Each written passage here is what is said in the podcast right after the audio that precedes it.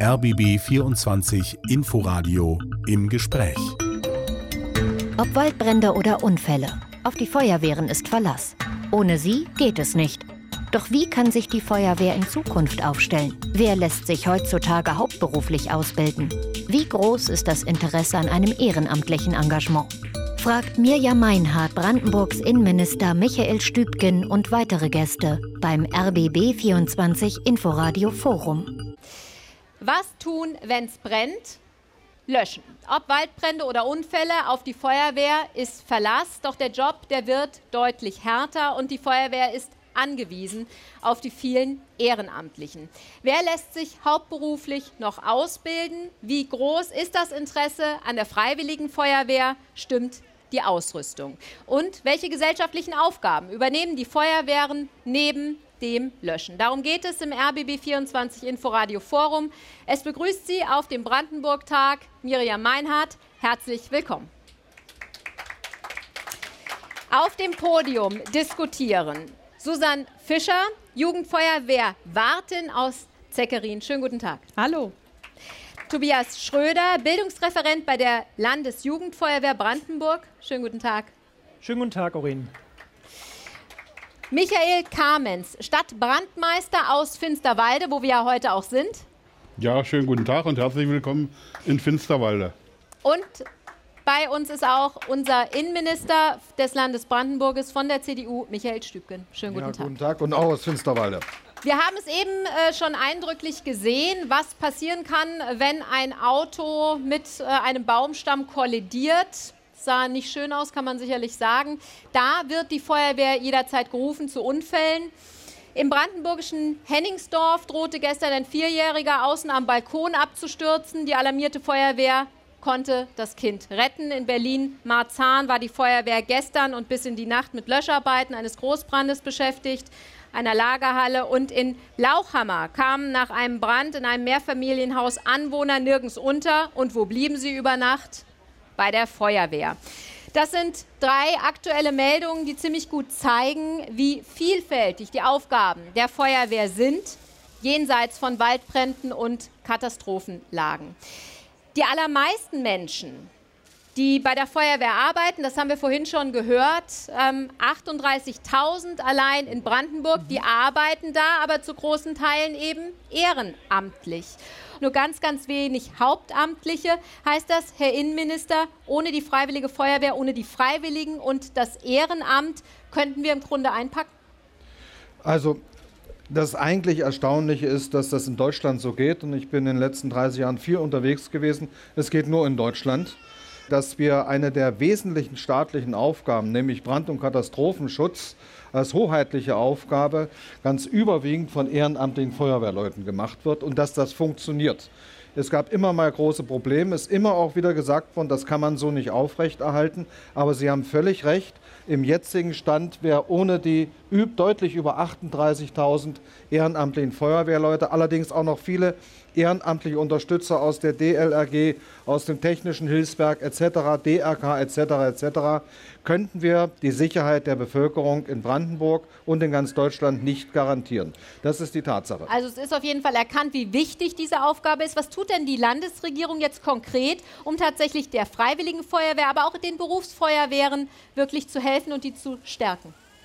Also nach unserem Grundgesetz ist es so, dass die äh, äh, hoheitliche Aufgabe für Brand- und Katastrophenschutz im kommunalen Bereich liegt. Da wurde auch schon viel darüber diskutiert in den letzten 70 Jahren. Ich glaube, dass es grundsätzlich richtig ist und dass wir dabei bleiben sollten. Aber für den kommunalen Bereich, dann wäre gut, wenn hier auch ein Bürgermeister dabei wäre, weiß ich, die Herausforderungen wachsen ständig. Die Technik wird besser, die Technik wird größer, aber sie wird auch massiv teurer. Das heißt, die finanzielle Belastung unserer kommunalen Ebene ist enorm.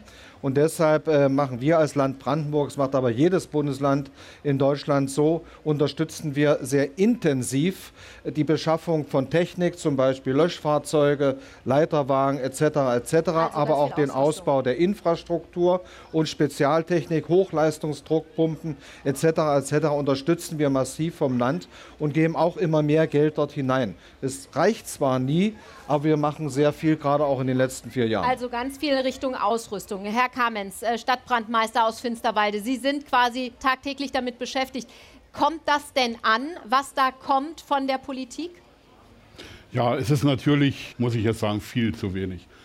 Aber es kommt an, äh, gerade was unser Minister gesagt hat, die Förderung äh, Fahrzeuge und das ist schon für so eine Kommune recht schwer zu stemmen. Wir reden da von einer halben Million oder bei so einem Drehleiter fast eine Million, was so ein Fahrzeug kostet. Und für so eine Kommune ist das schon ein, ein Riesenbatzen Geld.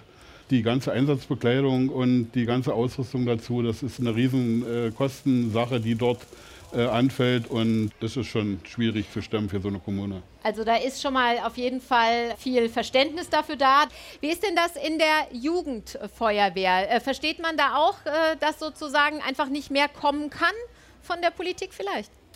Also auch die Jugendfeuerwehr ist ähm, genauso wie die Ausrüstung von der aktiven Einsatzabteilung in kommunaler Angelegenheit. Auch die Jugendfeuerwehr wird über die Kommune ausgestattet und auch die Jugendfeuerwehr hat die Herausforderung, dass sie mit dem Geld haushalten muss, was da ist. Und ähm, die Kommune bzw. die Amtsträger dann auf der jeweiligen Ebene entscheiden dann natürlich, wie Gelder verteilt werden.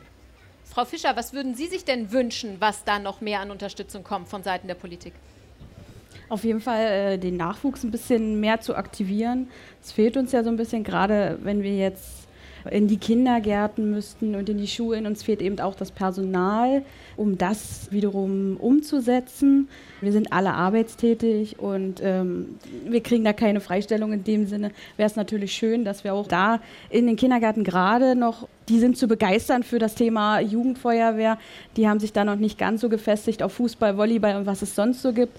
Äh, einfach diese Unterstützung, dass auch wir als Jugendwarte in die Kindergärten können, um den Nachwuchs zu aktivieren. Es um gibt zu sagen, ja auch da schon viel Richtung Schule, genau, da gucken wir genau. gleich noch mal drauf. Ich würde gerne noch mal einmal zurückgehen. Sie haben gerade gesagt, eben viele, die im Ehrenamt arbeiten, die haben natürlich noch einen anderen Beruf, die haben einen Job, die können nicht ständig einsatzbereit sein. Mhm. Vielleicht können Sie noch mal kurz erklären für die Leute, die uns jetzt auch zuhören, für was ist äh, die Freiwillige Feuerwehr vielleicht auch zuständig und für was ist die Berufsfeuerwehr zuständig? Also äh, freiwillige Feuerwehr ist natürlich freiwillig, wie es ja schon sagt. Wir machen das alle ohne Vergütung. Wir machen das, wenn ich es jetzt aus meiner Sicht sehe, äh, aus Leidenschaft. Wir helfen anderen Menschen, wenn sie in Not sind. Und äh, die Berufsfeuerwehr natürlich auch. Allerdings, die kriegen es natürlich dann auch vergütet. Gibt es eine Aufgabenteilung? Herr Schröder. Vielleicht kann ich an, also ich möchte an dem Punkt nochmal einhaken, weil Sie fragten, was kann die Politik tun? Wir ähm, kennen das auch an und sehen, dass da viel Geld in die Ausrüstung und die Ausstattung gesteckt wird. Aber was nützt die Ausstattung, was nützt die Ausrüstung, wenn keiner da ist, der sie bedienen kann oder wenn keiner da ist, der sich der in die Stiefel schlüpfen kann, sozusagen. Und das, ähm, Herr Kamenz, alle, wie wir hier in der Runde sitzen, ist uns natürlich klar, das muss natürlich Hand in Hand gehen, auch mit der Förderung des Ehrenamtes an anderer Stelle, dass wir ähm, Menschen, die motiviert sind zu helfen und die bei der Feuerwehr mitmachen wollen, natürlich auch in die Situation bekommen, äh, dass sie das können, weil sie einen Arbeitgeber haben, der das unterstützt zum Beispiel, weil ihr familiäres Leben sie nicht so stark einschränkt, dass sie da die Möglichkeit haben, äh, diese Freiheiten zu haben. Also da gibt es sicherlich noch weitere Punkte, ist dem Innenminister auch bekannt. Da kann man schon auch noch versuchen, das Ehrenamt weiter zu stärken, damit genau da Menschen sind, die, ja, die helfen können. Es gibt ja mittlerweile aus der Politik auch die Idee, beispielsweise, um das ein bisschen attraktiver zu machen, auch Rentenpunkte etc. zu geben. Fällt Ihnen was ein, Herr Stübken, wo Sie sagen, ja, das wäre was, was wir direkt umsetzen könnten, müssten, sollten? Also mir würde sehr viel einfallen. Äh, die Frage ist, wie kriegen wir das im Haushalt alles äh, so hin? Ähm, ich wollte nur dazu sagen, wir haben in der Tat natürlich äh, bei dem großen Vorteil des hohen Engagements der vielen Ehrenamtler, ich meine, das sind Menschen, die in ihrer Freizeit, wenn andere feiern oder sich erholen, die losfahren, loslaufen, um andere Menschen zu retten und zu beschützen. Das ist schon ein etwas ganz besonderes Engagement. Aber unsere Aufgabe ist dann natürlich, dass wir als Staat, und das ist die kommunale Landesebene und Bundesebene und europäische Ebene, zunächst mal dafür sorgen, dass sie die bestmögliche Ausrüstung haben, die sie bekommen können. Da arbeiten wir ganz massiv dran. Aber in der Tat, wir haben eine, das ist vor 2019 eingerichtet worden, so eine Prämie für aktive Feuerwehrleute, wenn sie, ähm, äh, wenn sie aktiv äh, im Dienst sind, die sie dann bekommen, Diese Prämie war, sagen wir mal, etwas bürokratisch ausgerichtet. Das haben wir jetzt entschlackt und machen das einfacher, auch in Zusammenarbeit mit dem Feuerwehramt. Und ich muss eins dazu sagen, das machen aber nach meiner Einschätzung die Kommunen richtig. Die Kommunen gehen auch dazu über, bei den wachsenden Aufgaben, die auf unsere Feuerwehren drauf zukommen, auch vermehrt äh, hauptamtliche Feuerwehrleute einzustellen. Das heißt, dieser Trend, der wird auch weiter nach oben gehen, belastet die Kommunen natürlich, aber es ist schlichtweg notwendig, um auch die Einsatzbereitschaft unter der Woche, wo unsere aktiven äh, äh, Ehrenamtlichen natürlich arbeiten, sicherzustellen. Wir unterstützen auf jeden Fall auch äh, dass die Ausgleichszahlung für den Lohnverlust wenn man also nicht arbeiten kann, weil man zum Feuerwehreinsatz kommt. Und wir stützen auch massiv, das konnten wir im letzten Jahr bei äh, über 60 Prozent machen, die zusätzlichen Kosten, die durch Einsatz bei Vegetationsbränden von Bundeswehr, Bundespolizei, Löscharbeiten und so weiter antreten, dass wir die Kommunen entlasten. Also wie gesagt, es gäbe da vieles. Ich muss nur sagen, wenn ich mir die Zahlen anschaue, 2017 bis jetzt, also ungefähr sechs Jahre, haben wir 5, 6, 700 ehrenamtliche Feuerwehrleute mehr als 2017. Das heißt offensichtlich, gerade vor Ort, weil übrigens die Werbung fürs Ehrenamt wird vor Ort gemacht, das können wir im Ministerium nicht groß machen. Funktioniert das auch so, dass äh, mehr Leute kommen? Und wir hatten noch niemals in der Geschichte des Landes Brandenburgs so viele, knapp 17.000 Kinder- und Jugendfeuerwehrleute. Das heißt, es sind nicht die, die jetzt schon in den Einsatz gehen, die lernen aber jetzt schon und die meisten von ihnen werden dann aktiv ja. auch im Ehrenamt oder im Hauptamt arbeiten. Unter Umständen ist nur dann eine Problematik, dass sozusagen die Kinder zwar da sind, aber dann später äh, sozusagen wie so eine Art Lücke entsteht. Da gucken wir gleich nochmal drauf. Ich würde gerne Herrn Kammens noch mal fragen, so eine Prämie, die Herr gerade Herr Stübken angesprochen hat, ist das was, was motiviert oder ist das eher, äh, ich sage jetzt mal, nice to have? Naja, es ist ein, eine schöne Sache, 200 Euro zu kriegen im Jahr. Äh, aber das ist, denke ich mal, ein Tropfen auf dem heißen Stein. Das ist eine Geste. Geste. Und äh, das, was vorhin schon anklang mit der Rente, Rentenpunkt und so weiter, ich habe das in meiner Laufbahn als Stadtbahnmeister schon bei vielen äh, Landespolitikern angesprochen. Die haben da äh, immer auf Durchzug gestellt und die wissen nicht, wie sie es realisieren können und so weiter. Das wäre aber mal dringend nötig, denke ich schon. Und äh, wir machen hoheitliche Aufgaben. Ich werde Ihnen mal ein Beispiel nennen. Ich bin jetzt fast äh, 19 Jahre im Amt als Stadtbrandmeister. Wo ich da angefangen habe, haben wir in Finsterwalde äh, um die 80 Einsätze im Jahr gehabt. Im vorigen Jahr hatten wir 401. Also die Aufgaben sind äh, mehr geworden. Und die Einsätze ist nur ein, also ein kleiner Teil dessen, was wir machen. Wir müssen Ausbildung machen, die wöchentlich oder auch an Wochenenden und 14-tägig äh, stattfinden, je nachdem, was es ist. Äh, Ganztagsausbildung an Wochenenden, an Samstagen äh, und um alle Technik, die wir haben, zu bedienen, also bedienen zu können. Und der Vergleich mit der Berufsfeuerwehr, ganz kurz noch, man kann das nicht vergleichen. Also hier kommt in, nach Finsterwalde keine Berufsfeuerwehr. Da können wir machen, was wir wollen. Da geht es nach Einwohnerzahl äh, mindestens 80.000 äh, Einwohner. Dann muss eine Berufsfeuerwehr sein. Aber gebraucht wird sie eben trotzdem, ne? Natürlich. Und, äh, aber das Feuer oder die Einsätze, die Verkehrsunfälle oder egal was für Einsätze hier stattfinden, sind die gleichen wie in Cottbus oder in, äh, in, bei einer Berufsfeuerwehr. Bloß die Häufigkeit wird mhm. nicht so sein wie, wie hier. Ein Punkt, den Sie jetzt angesprochen haben, denke ich, der wichtig ist, ist, dass eben tatsächlich auch es wesentlich mehr Einsätze sind. Es gibt äh, Zahlen aus Potsdam, da wird irgendwie, sind auch, wird 90 Mal am Tag im Durchschnitt die Feuerwehr gerufen. Das war vor wenigen Jahren noch wesentlich weniger. Also dann auch nochmal die Frage, woran liegt das, dass jetzt mittlerweile wirklich häufiger gerufen werden? Herr Schröder. Also, das ist ja ein Phänomen, was wir an anderer Stelle oder an vielerlei Stelle beobachten können, was auch in den Medien immer wieder auch kommuniziert wird, ähm, was gerade durch die Bundeshauptstadt Berlin ja auch ein großes Thema geworden ist, dass da Einsatzzahlen explodieren, Einsatzmittel nicht mehr ausreichen. Das sehen wir ähm, sicherlich auch an, an, an manchen Stellen in Brandenburg. Wir sehen es an der Statistik, dass die Einsatzzahl grundsätzlich steigt ähm, und einzelne Feuerwehren wie hier Finsterwalde, gerade diese Schwerpunktorte oder diese, ja, diese Leuchtturmorte, diese Mittelzentren und Oberzentren, die sind ähm, die sind ziemlich belastet mit den Einsatzzahlen. Woran liegt es? Die Erklärungsversuche gibt es da viele, zum Beispiel, dass Menschen sich lieber auf die Feuerwehr verlassen, vielleicht manchmal als auf den gesunden Menschenverstand. Dass es, Haben äh, Sie mal ein Beispiel, also vielleicht, wo, wo Sie gerufen werden, wo Sie sagen, naja, das hätte jetzt vielleicht nicht sein müssen? da wird Herr Kamens wahrscheinlich ein besseres Beispiel aus seinem, Beruf, aus seinem ehrenamtlichen Alltag äh, bringen können. Also das kann ich auf jeden Fall. Also wir haben, machen Einsätze äh, Tragehilfe. Das heißt zum Beispiel, äh, wenn Leute irgendwo transportiert werden müssen aus, aus der Wohnung zum, zum Krankenwagen oder so, das hat zugenommen, das wird missbraucht, also die Feuerwehr wird missbraucht. Wahrscheinlich, weil der Rettungsdienst zu wenig Personal hat oder wie auch immer. In Sonderfällen sehen wir das natürlich ein, aber Türnotöffnungen haben extrem zugenommen. Der Nachbar äh, vermisst seinen Nachbar, den hat er nicht gesehen, dann ruft er die Feuerwehr und dann öffnen wir die Tür. In manchen Fällen ist es berechtigt, aber oft auch äh, nicht. Äh, da könnte man das auch anders regeln. Und, ähm Aber sind es tatsächlich solche Fälle, die, äh, die nur zunehmen oder sehen wir auch, also zumindest hatten wir es im letzten Jahr ja extrem viel Waldbrand, genau. auch dieses Jahr schon wieder. Dann ist ja Brandenburg auch das Land ähm, mit sozusagen den meisten munitionsbelasteten Flächen. Ähm, das ist sicherlich auch ein Punkt, der immer wieder jetzt reinspielt. Also dieses Jahr hat man ja ein bisschen Glück vom Wetter her. Aber die letzten Jahre, Sie wissen es ja, äh, auch die Waldbrände haben extrem zugenommen, die Trockenheit, der Klimawandel und das äh, schlägt sich natürlich auch auf die Brände, auf die Arbeit der Feuerwehr nieder. Und äh, wir fahren natürlich auch nicht nur Finsterwalde, sondern auch da, wo wir gebraucht werden, auch bei den großen Waldbränden im Land Brandenburg sind wir dabei. Und äh, das ist mehr geworden auf jeden Fall.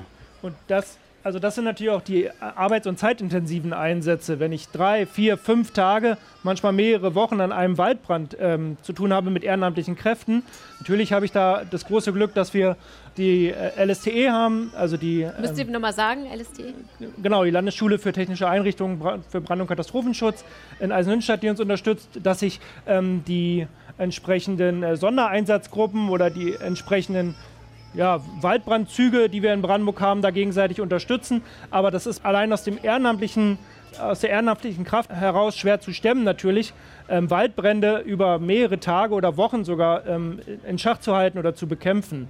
Das Wie sieht denn das eigentlich konkret aus? Das habe ich mich schon immer gefragt. Wenn man dann diesen Waldbrand hat, ist quasi ähm, ja von morgens bis abends oder auch in der Nacht im Einsatz äh, und man ist jetzt nicht hauptamtlich, ruft man dann äh, seinen, ähm, seinen Arbeitgeber an und bittet darum, dort helfen zu können.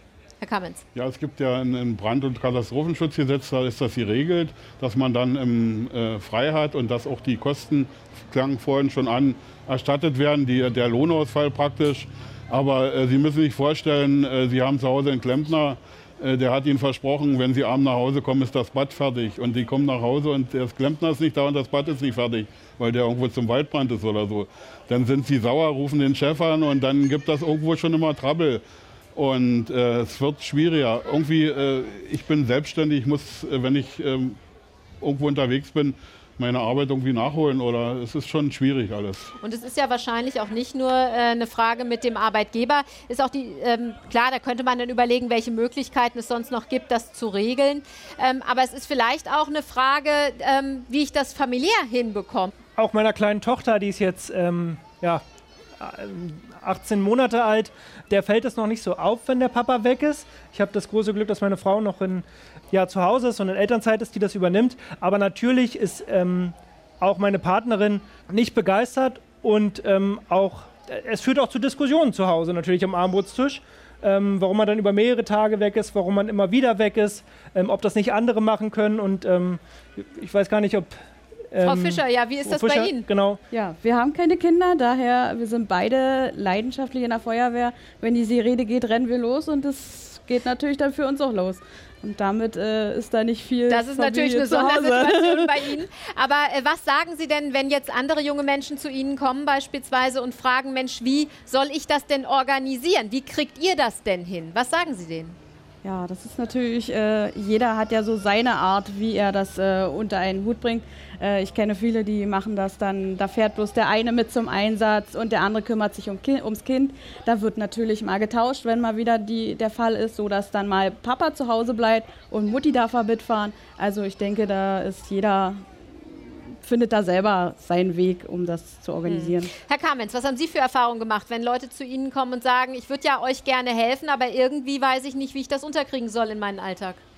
Ja, schwierig. Feuerwehrleute, ähm, die werden vererbt oder der Vater einer Feuerwehr oder das sind die Feuerwehrleute, dann kommen welche dabei dazu äh, aus der Jugendfeuerwehr Und äh, das ist auch äh, wichtig. Und ja, ähm, hin und wieder kommt jemand und sagt, Mensch, ist toll, ich würde da bei euch gerne mitmachen. Und äh, die bleiben dann auch. Und wenn man dann einmal richtig Feuerwehrmann ist oder Feuerwehrfrau, dann ist man das bis zum bitteren Ende. Ist natürlich mit sehr viel Entbehrung äh, äh, verbunden. Also wenn ich äh, kann, könnte unzählige Beispiele nennen, die ich schon erlebt habe, dass man sagt, okay, wir setzen uns mit Freunden zusammen und machen einen schönen Grillabend und dann geht die Sirene oder der Pieper und dann ist man unterwegs, äh, manchmal auch viele Stunden. Dann ist, ja, oder äh, wo man jung war, da hat man gebaut, gemacht und dann der Mischer lief und die Sirene ging und man war äh, dann wie hypnotisiert los und die Frau musste sehen, dass, sie das, dass der, der Model nicht fest wird im Mischer. Und so, so eine Sachen sind passiert, ja. Und, äh, aber irgendwie äh, ist es auch schön. Und äh, wir müssen immer äh, Kameradschaft legen bei der Feuerwehr. Die ganze Familie mit, wenn es geht, einbinden, äh, unsere Frauen oder auch manchmal Männer. Es sind ja auch mittlerweile viele Frauen in der Feuerwehr die sind dann mit dem Verein oder unterstützen auch und es wird was zusammen unternommen.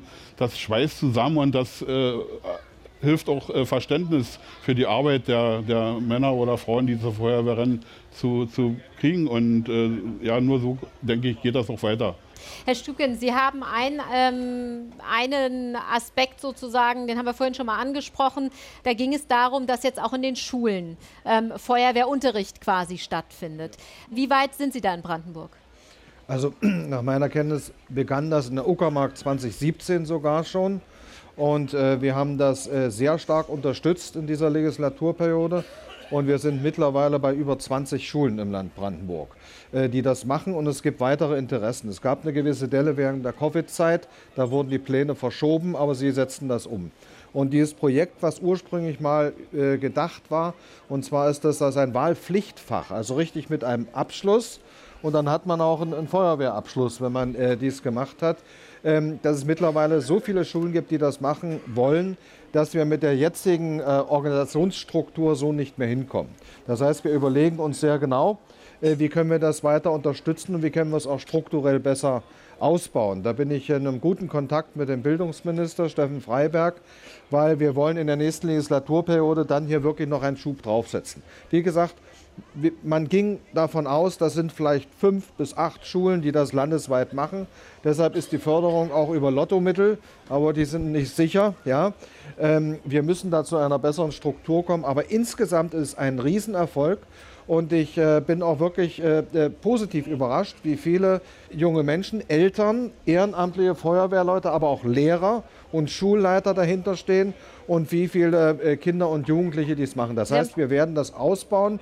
Äh, das ist ein Erfolgsprojekt, aber wir müssen auch noch als Land eine ganze Menge dafür tun, um diesen, äh, die, diese vorhandene Bereitschaft besser zu fördern und zu strukturieren. Jetzt ist das ein Wahlpflichtfach, haben Sie schon gesagt. Das heißt aber eben auch an Gymnasien geht das im Grunde nur als AG, ne? Ja, als Wahlpflichtfach ist das äh, organisiert wie andere Wahlpflichtfächer. Es gibt diesen normalen Unterricht. Allerdings ist er hier natürlich so, dass er sehr viel praxisorientiert ist. Das heißt, das machen dann zusätzlich die ehrenamtlichen Feuerwehrleute vor Ort eben auch noch. Das muss man sehen. Also die gehen dann auch in die Schule und unterrichten die Kinder. Das sind natürlich äh, mehr Aufgaben und das meine ich ja. Dazu müssen wir eine Struktur schaffen, äh, die dem Bedarf und äh, der Möglichkeit, das stattzufinden, besser gewachsen als die jetzige, wo wir eher sporadisch gesagt haben, wenn das jemand macht, unterstützen wir es. Wie gesagt, ich will nicht Opfer des Erfolgs werden. Das ist ein Erfolg. Jetzt müssen wir als Land natürlich noch nachsteuern und unterstützen. Man kann, wenn ich das richtig gesehen habe, eine Truppmann-Ausbildung sozusagen dann machen, ja. wenn man das äh, geschafft hat in der Schule als äh, Wahlpflichtfach, Feuerwehrunterricht. Ähm, Jetzt bin ich keine Feuerwehrfrau. Äh, vielleicht können Sie mir erklären, äh, Frau Fischer, was ist eine Truppmann-Ausbildung? Was kann ich dann tatsächlich? Das ist wirklich eine kleine äh, Grundausbildung zu allen feuerwehrtechnischen Sachen. Das heißt, zum Beispiel die, die Feuerwehrfahrzeuge, wie benennen die sich, wie ist die Aufstellung hinter dem Fahrzeug beim Einkommen an der Einsatzstelle. Ähm, ja, eine richtig kleine Grundausbildung, alles, was so das Thema Feuerwehr beinhaltet. Und äh, ich muss sagen, es macht auch, äh, wir haben das hier bei uns in der Schule in Massen, ähm, man merkt das richtig. Ich habe auch Kinder, die dort der, zur Schule gehen Und es bringt auch was, weil sie schon mittlerweile mehr wissen, als ich denen dann schon wieder beibringen kann. Ähm, und die anderen wissen das aber noch nicht, die in der Schule sind. Also es ist eine tolle Sache und ja. Also das eine ist sozusagen das theoretische Wissen, aber das andere ist sicherlich auch nochmal die Praxis, die Praxisübungen, die man da macht. Mhm. Herr Schröder, welche Praxisübungen, was muss man wirklich richtig können, wenn ich eine Truppmann-Ausbildung habe? Fahre ich dann auch schon auf einen Einsatz mit? Ja, also das kann und soll und wird natürlich auch passieren. Ich freue mich darüber, dass Herr Stübken gesagt hat, dass das ein Erfolgsmodell ist, ein Erfolgsprojekt ist, was weitergehen kann und muss. Das sehen wir genauso. Also an den Orten, wo es stattfindet, hilft uns das sehr, weil Kameradinnen und Kameraden, die ja gleichzeitig Schülerinnen und Schüler sind, auch mit zu den Einsätzen fahren, natürlich. Und ähm, das ist die Grundausbildung des Feuerwehrmannes, der Feuerwehrfrau. Das bedeutet, dass Anfangs natürlich noch außerhalb des Gefahrenbereiches, aber ja natürlich, er oder sie, dann in alle Bereiche der Feuerwehrarbeit mit hineingenommen wird. Ja. Und wie das genau aussieht, das gucken wir uns an gleich nach der Pause. Wir gehen jetzt erstmal sozusagen zu Ende Teil 1 und wir hören uns wieder nach Nachrichten, Wetter und Verkehr. Was tun, wenn es brennt? Löschen. Wie steht es um die Feuerwehren im Land? Die Aufgaben wachsen, aber es gibt es auch genug Nachwuchs. Stimmt die Ausrüstung? Darüber haben wir schon gesprochen und vor allen Dingen auch die Wertschätzung. Darum geht es im RBB 24 Inforadio Forum auf dem Brandenburg-Tag. Zu Teil 2 begrüßt sie Miriam Meinhardt. Herzlich willkommen und mit uns auf dem Podium diskutieren. Susanne Fischer, Jugendfeuerwehrwartin aus Zeckerin. Tobias Schröder, Bildungsreferent bei der Landes- Jugendfeuerwehr Brandenburg. Wir haben Michael Kamens bei uns, Stadtbrandmeister aus Finsterwalde, hier wo der Brandenburg-Tag stattfindet. Herzlich willkommen. Und Minister des Landes Brandenburgs von der CDU, Michael Stübgen. Herzlich willkommen zu Teil 2. Frau Fischer, Sie sind äh, mit 14 Jahren zur Jugendfeuerwehr gekommen. Mit 16 waren Sie schon aktive Feuerwehrfrau. Wir haben gerade darüber gesprochen, dringend werden Menschen gebraucht, die mitmachen bei der Feuerwehr. Was hat Sie denn damals motiviert? Ja, also eigentlich war es so, meine Freundin kam, ach komm, wir suchen noch welche für einen Stadtausscheid. Hast du dich Lust, einfach mal mitzumachen? Naja, da dachte ich, okay, probierst es mal, mal sehen, wie es wird. Und ähm, es hat mir riesen Spaß gemacht. Ich bin dann dabei geblieben, noch weiterhin erstmal in der Jugendfeuerwehr, bin dann in die aktive Wehr gewechselt und ja, irgendwann habe ich dann die, die Jugendfeuerwehren übernommen und es macht mir riesen Spaß, einfach mit den äh, Kindern diese Ausbildung durchzuführen, denen was beizubringen. Ja, ich bin dann einfach hängen geblieben. also ist es der persönliche Kontakt gewesen? Ja, der persönliche Kontakt und äh, auch das, ich habe jetzt viele Ausbildungen schon äh, durchlaufen, die es in, den Feuer, in der Feuerwehr gibt. Und ja, auch das, was ich dort lerne, versuche ich natürlich den Kindern auch mit beizubringen die Dienste immer wieder anschaulich zu gestalten, auch spielerisch, weil Kinder verstehen doch äh, die ganzen Sachen anders als wir Erwachsene ja, man versucht sich immer wieder was Neues einfallen zu lassen und äh, das ist einfach die Freude und der Spaß daran, für den Nachwuchs zu sorgen. Also wenn ich kleine Kinder sehe und ich habe selbst Kinder, dann muss ich sagen, äh, die für die Feuerwehr zu motivieren, das fällt gar nicht so wirklich schwer. Die sehen das große äh, Feuerwehrauto, die sehen, was die alles Tolles machen, die sehen vielleicht auch die, die Uniform. Ist es so, dass man Kinder relativ leicht äh, motivieren kann, aber es dann die Schwierigkeit ist, die auch tatsächlich dabei zu halten, Herr Schröder? Also an der Stelle möchte ich mal eine kleine Zahl mit in den Raum bringen. Der Innenminister hat gesagt, dass wir ähm, mehrere hundert Feuerwehrkameradinnen und Kameraden mehr haben als vor einigen Jahren noch. Das stimmt. Wir haben aber die große Herausforderung, die große Schwierigkeit, die äh, Jugendfeuerwehrkameradinnen und Kameraden in den aktiven Einsatzdienst zu übernehmen. Also wir haben im letzten Jahr 2800 äh, Abgänge im Land Brandenburg gehabt und nur knapp 25 Prozent dieser Abgänge aus der Jugendfeuerwehr sind auch in die aktive Einsatzabteilung Woran übernommen worden. Das ist eine gute Frage und das ist eine Herausforderung für uns. Das Projekt äh, Feuerwehr macht Schule hilft uns da sehr. Darauf haben wir, habe ich ja eben auch schon hingewiesen. Aber natürlich sind andere Parameter und andere Dinge für Kinder und Jugendliche genauso wichtig, wenn sie ins, ähm, ja, in ihr Berufsleben oder einfach in das Leben nach der Schule starten. Da ist natürlich die Frage, wo arbeite ich weiterhin, wo geht meine Familie hin, was ist meine persönliche Zukunft. Und da haben wir natürlich die Situation, dass in einzelnen Landkreisen schon die Unterschiede massiv sind. Also wenn wir uns Oberhavel anschauen, da gibt es einen ganz strukturschwachen Norden, einen sehr strukturschwachen urbanen Süden. Da gibt es innerhalb dieses Landkreises oder im Landkreis Dahme-Spree ist es ähnlich, nur spiegelverkehrt. Da haben wir Herausforderungen, dass einige Feuerwehren das schaffen, Jugendliche und Kinder zu halten, weil sie denen mehr als Feuerwehr bieten können und andere Regionen, die schaffen es halt nicht oder sehr viel schwerer nur. Denn ich habe gelesen, es gibt durchaus äh, zum Teil auch ähm, wirklich Kinderfeuerwehren, die quasi lange Wartelisten haben, die gar nicht mehr wissen, ähm, wie sie die Kinder sozusagen noch unterbringen sollen. Und trotzdem fehlen dann auf der anderen Seite die Leute, Herr Kamens. Wie, wie gehen Sie damit um? Also wir haben das Glück, dass wir im Moment äh, über 50 Kinder und Jugendliche bei uns haben. Äh, man muss natürlich die Ausbildung interessant gestalten die tollen roten Autos, die machen da schon viel her, aber man muss natürlich auch die Leute haben, die die Kinder ausbilden, die mit denen was machen. Wir haben so eine Sachen, die von unserer äh, Stadtverwaltung und die Abgeordneten haben damit beschlossen, die können dann äh, zweimal in der Woche kostenlos in die Schwimmhalle gehen zum Beispiel und so eine Sachen sind natürlich äh, förderlich. Und auch die Jugend, die Kinder, die kosten Geld. Also das muss Irgendwo, und die Ausrüstung äh, für die Kinder im Zweifel dann genau, auch? Genau, das fängt mit der Ausrüstung an. Die wollen auch einen schicken Helm haben und schicke Sachen und so weiter. Und das kostet alles Geld. Und wenn man da was wegnimmt, dann fehlt es an einer anderen Stelle. Das ist immer, das Geld ist immer das größte Problem. Aber ich denke, wir sind auf einem guten Weg und ich hoffe, dass es so bleibt. Wir haben vorhin schon mal über die Ausbildung gesprochen. Wir haben gesagt, in den Schulen, die wir schon gesprochen haben, wo das wirklich ganz gut offensichtlich läuft, weil viele Leute sich für das Wahlpflichtfach Feuerwehrunterricht interessieren.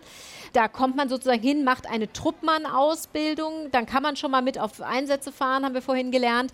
Aber es braucht natürlich für einen richtig ausgebildeten Feuerwehrmann auch noch sehr viel mehr. Vielleicht können Sie noch mal erzählen, wie so eine Ausbildung dann weitergeht.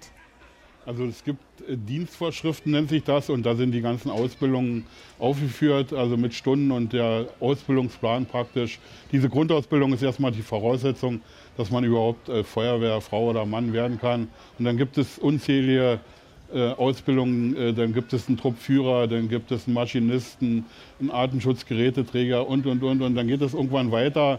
Die Ausbildungen werden dann beim, über den Kreis organisiert und dann geht es irgendwann weiter die, die Führungskräfte, Gruppenführer, Zugführer, Wehrführer, äh, Führer von Verbänden und so weiter wird an der Landesfeuerwehrschule dann durchgeführt und das sind immer so Lehrgänge, eine Woche, 14 Tage oder so, die man dann da äh, machen muss und mit dafür Prüfung muss man sich und so auch weiter. wieder Zeit nehmen, ne? Da muss man sich Zeit nehmen, entweder äh, Urlaub, es gibt sogar äh, Leute, die nehmen Urlaub und fahren dann dort, dorthin oder die werden von ihrem Arbeitgeber freigestellt, das ist natürlich der bessere äh, Weg.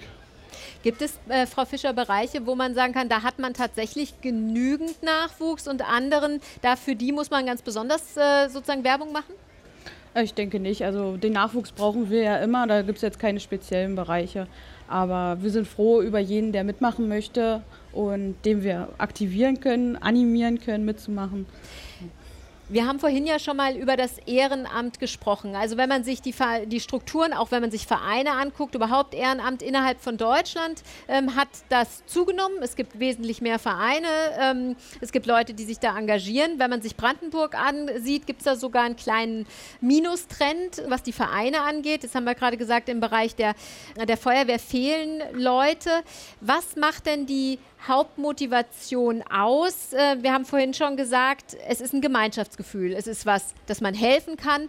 Was würden Sie sagen, gehört noch dazu? Also die Vielfalt ist total attraktiv und reizvoll für viele Menschen.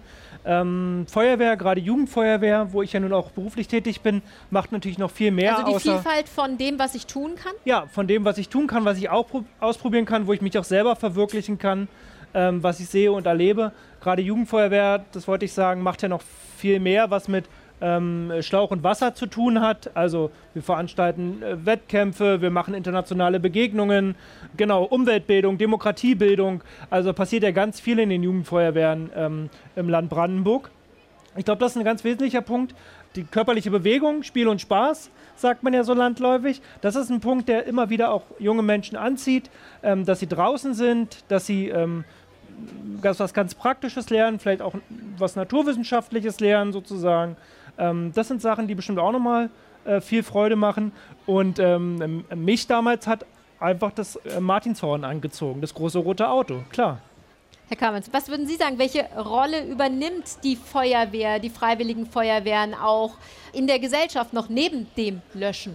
Also die Feuerwehr hat eine sehr, sehr wichtige Aufgabe, haben wir ja schon gehört, die hoheitlichen Aufgaben die durch äh, zum Beispiel eine freiwillige Feuerwehr dort erbracht werden, äh, aber auch in der, denken Sie an die Tage der offenen Tür und so weiter. Auf manchen, gerade auch Kommunen oder so oder Dörfern ist tote Hose, sage ich jetzt mal. Außer bei der Feuerwehr ist noch was los und das macht auch Gemeinschaft. Und da kann man auch mal den die, die Leute, die, die Gäste, die da kommen, die nicht bei der Feuerwehr sind, die kommen zum Teil auch wegen der, wegen der Leistung, die die Kameraden da bringen, hin und äh, sagen, ja, mit euch wollen wir mal ein Bier trinken oder äh, was anderes oder mal ein bisschen schwatzen und so weiter und ihr seid äh, gut. Und das braucht äh, ein Feuerwehrmann auch mal in Lob. Und ja, das ist äh, in, in, den, in den Bereichen, man sieht es viel. Äh, dann ist noch äh, eine weitere Sache. Wir haben äh, ja durch die Kommunen, auch Finsterwalde hier zum Beispiel, Partnerstädte, wo es auch Feuerwehren gibt. Unsere, unsere Partnerstadt aus dem Saarland, die Feuerwehrleute, die sind mit, mit 14 Mann hier angereist zum Brandenburg-Tag. Wir besuchen uns gegenseitig und da sind Freundschaften, sogar Beziehungen entstanden schon und es, man hat immer viel zu erzählen das sind die gleichen Probleme, egal auf dem, im Saarland oder hier. Oder wir haben auch ähm, äh, Kameraden äh, Frankreich äh, durch unsere Partnerstadt. Da ist natürlich die Feuerwehr ganz anders aufgestellt wie hier in Deutschland. Aber man versteht sich auch, auch wenn man die Sprache manchmal nicht versteht. Aber Feuerwehrleute verstehen sich immer. Also der Innenminister auch eine ganz wichtige gesellschaftliche Aufgabe. Ja, also das kommt äh, zusätzlich noch dazu durch dieses Ehrenamt. Ich man muss Folgendes wissen, ähm, das äh, äh, erlebe ich ja ständig, also solange ich mich auch damit beschäftige, ähm, dass äh, die Ehrenamtler sind Menschen, die in ihrer Freizeit losziehen, um andere Menschen zu retten. Und sie verbringen ihre Freizeit mit den Kameraden zusammen und dann ist man sehr familiär. Also in den örtlichen Feuerwehren merke ich, das ist äh, sehr familiär äh, geklärt. Und da, dann kommt noch hinzu die Kameradschaft selber. Zum einen ist sie absolute Voraussetzung für ein hohes Maß an Sicherheit der Feuerwehrleute. Jeder Feuerwehrmann, jede Feuerwehrfrau muss sich im Einsatz hundertprozentig auf seinen Nächsten verlassen können. Erstens, dass er seine Fähigkeit beherrscht, die er gerade ausführt. Ander, dass er natürlich umsichtig aufpasst, auch auf seinen Nachbarn, auf den der etwas anderes macht. Und diese Kameradschaft schweißt zusammen. Dann kommt noch hinzu, das hat Michael Kamens gerade erwähnt, in den kleineren Gemeinden und Dörfern in unserem Land, wo es keine Dorfkneipe mehr gibt, ansonsten auch nichts äh, besonders äh, Kulturelles mehr, sind die Feuerwehren die sozialen Zentren überhaupt. Und dann finde ich es auch gut, dass diese Feuerwehren dann ihre Zentren so ausbauen, dass man einen vernünftigen Vereinsraum hat. Und da werden dann auch Hochzeiten, Konfirmationen und was auch immer auch noch gefeiert. Dann trifft sich das Dorf dort, was wieder dazu führt, dass andere mitmachen. Also das ist auch ein zusätzlicher Effekt durch dieses Ehrenamt, dass die Sozialkomponente eine völlig andere Rolle spielt, als wenn das alles hauptamtliche Feuerwehrleute wären. Und das gilt es natürlich genauso zu fördern, aber ich bin überzeugt, es gibt keinen einzigen Bürgermeister oder Amtsdirektor in Brandenburg, der nicht weiß, wie wichtig ihm die Feuerwehr ist. Und äh, wenn ein Bürgermeister glaubt, er kann das mit der Feuerwehr vernachlässigen, dann bleibt er nicht mehr lange Bürgermeister. Das ist aber auch richtig so. Also durchaus ein, ähm, ja, äh, etwas, was man tatsächlich für die Demokratieförderung auch tut. Ein ja, also auf jeden Fall. Und äh, viele Kameradinnen und Kameraden engagieren sich ja auch in der Kommunalpolitik. Auch richtigerweise. Äh, weil zum einen geht es ja um viele Fragen, die die Feuerwehr vor Ort betrifft, aber es sind eben alles Menschen, die engagiert sind, äh, die eine hohe Sozialkompetenz haben und denen es wichtig ist, für die Gesellschaft etwas zu machen, für andere etwas zu machen. Und deshalb ein Riesenvorbild für unsere Gesellschaft. Und wie gesagt, man kann nicht oft genug Respekt und, äh, äh, und Dank für diese Arbeit haben. Aber wenn ich mir anschaue, die Umfragen bei uns in Brandenburg, nicht nur in Brandenburg, Respekt und Achtung vor der Feuerwehr ist enorm hoch ausgeprägt.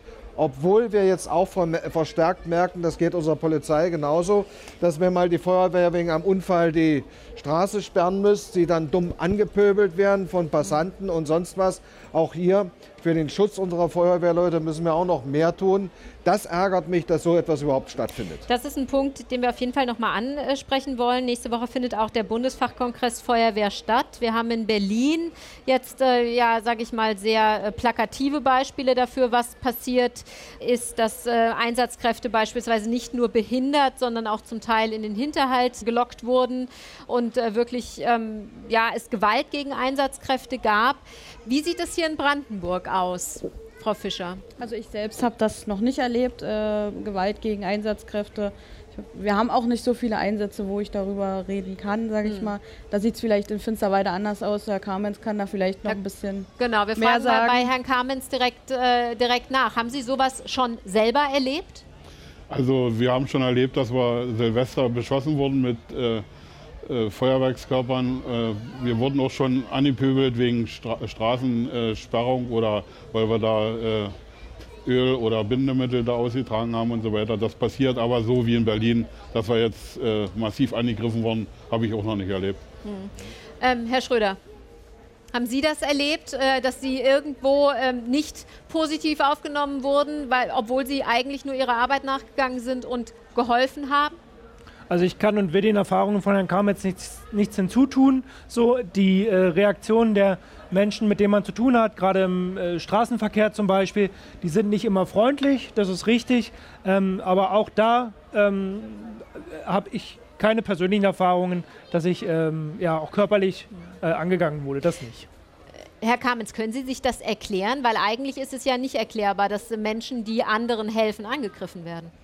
Ja, die Gesellschaft verändert sich und ich denke mal, äh, viele äh, Leute, ganz normale Leute wissen nicht, dass die Feuerwehrleute meinetwegen Finsterwalde oder äh, größtenteils in Brandenburg das freiwillig machen, neben ihrem Job das freiwillig machen, ihre Freizeit dafür opfern und ja, man kann es eigentlich nicht verstehen. Also ich, ja, selbst, ich jemand, selbst wenn er dafür ja, bezahlt wird, ist es natürlich unverständlich, dass jemand, der hilft, und, angegriffen wird. Aber die, wie gesagt, die Gesellschaft verändert sich. Ich kann auch nicht verstehen, dass es Brandstifter gibt.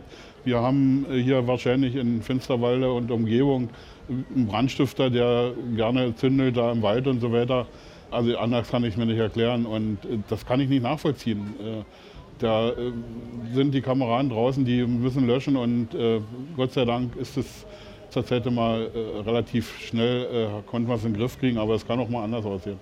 Herr Stübgen, was kann Politik tun, um, äh, jetzt haben wir gehört, Gott sei Dank hier nicht solche Situationen wie äh, in Berlin, aber was kann Politik tun, um da sozusagen auch vorbeugend äh, zu wirken? Also äh, Vorbeugung ist natürlich Aufklärung, aber wir haben natürlich die ja, für mich beunruhigende Entwicklung, dass in bestimmten äh, äh, Rändern unserer Gesellschaft äh, die Skrupellosigkeit einfach zunimmt.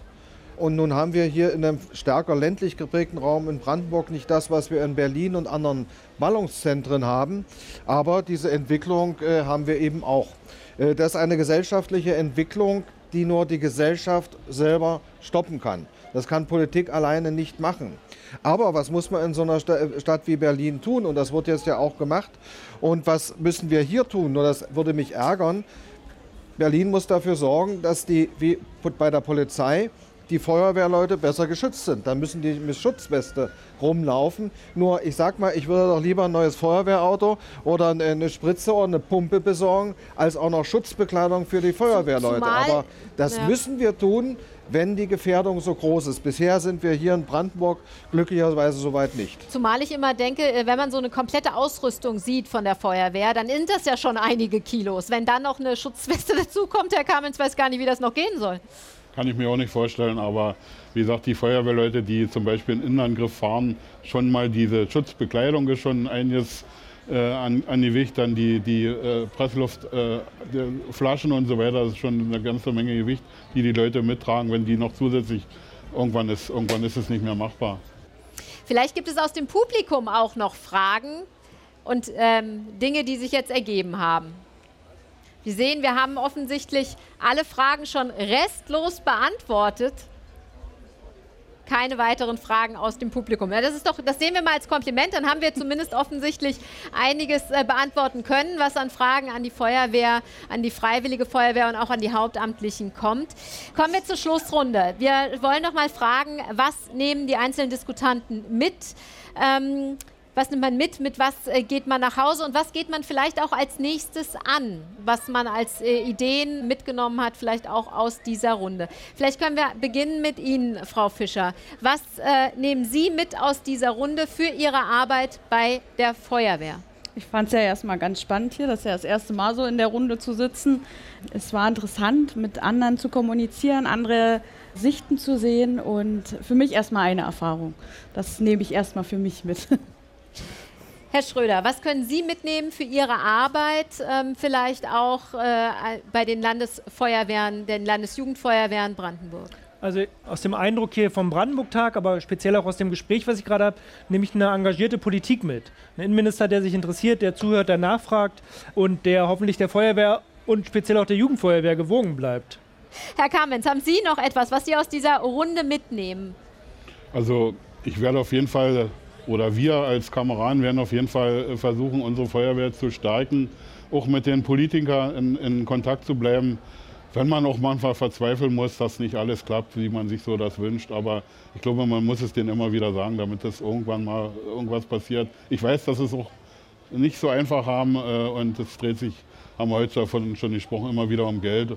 Wenn hier noch da wäre, wär, würde das alles anders aussehen. Aber äh, die Feuerwehr als Schlussstatement ist eine ganz, ganz wichtige Arbeit, eine ganz, ganz wichtige Sache. Und äh, anders als andere Vereine oder so sollte man das auch so betrachten.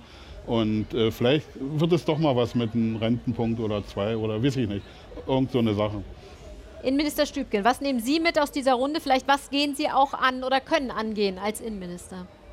Gut, ich will drei Sachen kurz nennen. Wir sind zum einen sehr aktiv damit äh, beschäftigt, dass wir aus dem sogenannten Brandenburg-Paket, da geht es im Wesentlichen um die Verstärkung des Zivilschutzes unter den neuen Bedingungen, die wir haben, auch wirklich äh, alles das umsetzen können, was auch für Feuerwehr, sie ist ja auch Zivilverteidigung mit zuständig, dass wir das bekommen können. Das ist eine hohe Herausforderung, weil das Geld müssen wir alles bis zum 31.12. nächsten Jahres ausgegeben haben. Das setzen wir um. Das Zweite ist, es gehen jetzt schon auf Arbeitsebene in meinem Ministerium die Verhandlungen zu dem Haushalt 2025 los. Und da wird es vor allen Dingen wichtig sein, dass es nach der Wahl, dass wir hier, soweit es ging, die weitere Unterstützung auf hohem Niveau für die Feuerwehren zu erhalten.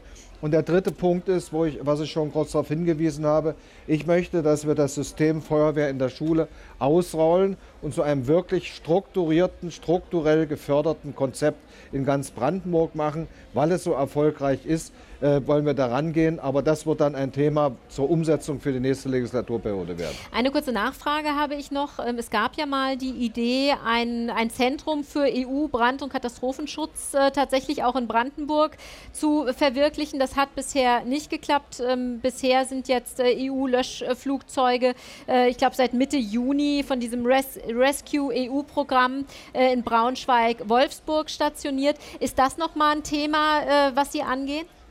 Also es sind immer wieder neue Themen. Wir sind gerade dabei, was Zivilverteidigung betrifft, drei unbemannte Fahrzeuge zu besorgen. Also eins, das sieht so ähnlich aus wie der Marder dort, die wir einsetzen können in brennenden Wäldern zum Beispiel, aber auch zur Zivilverteidigung äh, da, wo wir Munitionsversorgung haben. Darüber haben wir noch gar nicht gesprochen. Wir sind eben nicht nur eines der waldgefährdesten Regionen Europas, wir sind eben auch noch am höchsten durch äh, Weltkriegsaltlasten, aber auch ähm, sowjetische Übungsplätze etc. mit ähm, ähm, munitionsbelastet. Und dass wir hier zu einer Besserung kommen und solche Fahrzeuge dann schneller, direkter an die Brandherde schicken zu können, wo unsere Feuerwehrleute zum Eigenschutz nicht rein dürfen, weil dann nebenbei immer Granaten und Bomben hochgehen. Also das ist ein wichtiger Punkt, an dem ich äh, in jedem Fall dranbleibe. Die Frage Löschflugzeuge ist die, wir haben uns hier äh, äh, dazu entschlossen, äh, in dem Fall großer Flächenbrände zusammenzuarbeiten mit der Bundespolizei und insbesondere der Bundeswehr in Holzdorf. Und das klappt auch. Bei jedem Großwaldbrand dauert es nicht lange, dann sind die CA53 da. CR53 müssen Sie vielleicht noch mal sagen. CR3 sind diese großen Bundeswehr-Hubschrauber, die alle schon über 50 Jahre alt sind. Jetzt kommen ab 2027 hier in Holzdorf über 40 äh, Chinook. Die Chinook hat jeder schon mal gesehen im Fernsehen. Das heißt, die kann man natürlich auch gut einsetzen in solchen Lagen. Ich glaube, das ist die Orientierung. Und wir haben natürlich geschaut, dass ein Landkreis in diesem Jahr bei einem Großbrand auf einem, äh, auf einem munitionsbelasteten Gebiet zum Teil eine polnische Firma gebunden hat, die mit kleinen Flugzeugen auch Löscheinlätze geflogen haben. Wir werten das aus. Das war durchaus sinnvoll. Also es ist immer eine Herausforderung, wo man dranbleibt, etwas tut. Große äh, Löschflugzeuge eignen sich hier in der Region nicht, weil wir zum einen nicht die Gewässer haben, wo man die auftanken kann. Da braucht man eine lange, lange Fläche. Aber was die zunehmende Waldbrandbelastung durch den Klimawandel mit sich bringt, ist es durchaus möglich, aber es kann kein Bundesland alleine machen, dass wir hier auch mal verstärkt schauen, eine Löschflugzeugstaffel vielleicht mit Polen zusammen, mit Tschechien zusammen, also Deutschland und Polen und Tschechien zusammen einzurichten. Und so ein Vorläufer ist in der Tat Niedersachsen, äh, die das allerdings auch nur für zwei Jahre jetzt erstmal gemacht haben. Wir bleiben immer an den Themen dran und wollen das Beste umsetzen und das, was notwendig ist, umsetzen. Vielen Dank für diese Abschlussrunde. Das war unser Forum vom Brandenburg-Tag. Was tun, wenn es brennt? Löschen. Diskutiert haben Susanne Fischer, Jugendfeuerwehr Wartin aus Zeckerin, Tobias Schröder, Bildungsreferent bei der Landesjugendfeuerwehr Brandenburg, Michael Kamens, Stadtbrandmeister aus Finsterwalde und Michael Stübgen, Innenminister des Landes Brandenburg von der CDU. Am Mikrofon verabschiedet sich Miriam Meinhardt. Vielen Dank fürs Zuhören. RBB 24 Inforadio vom Rundfunk Berlin-Brandenburg.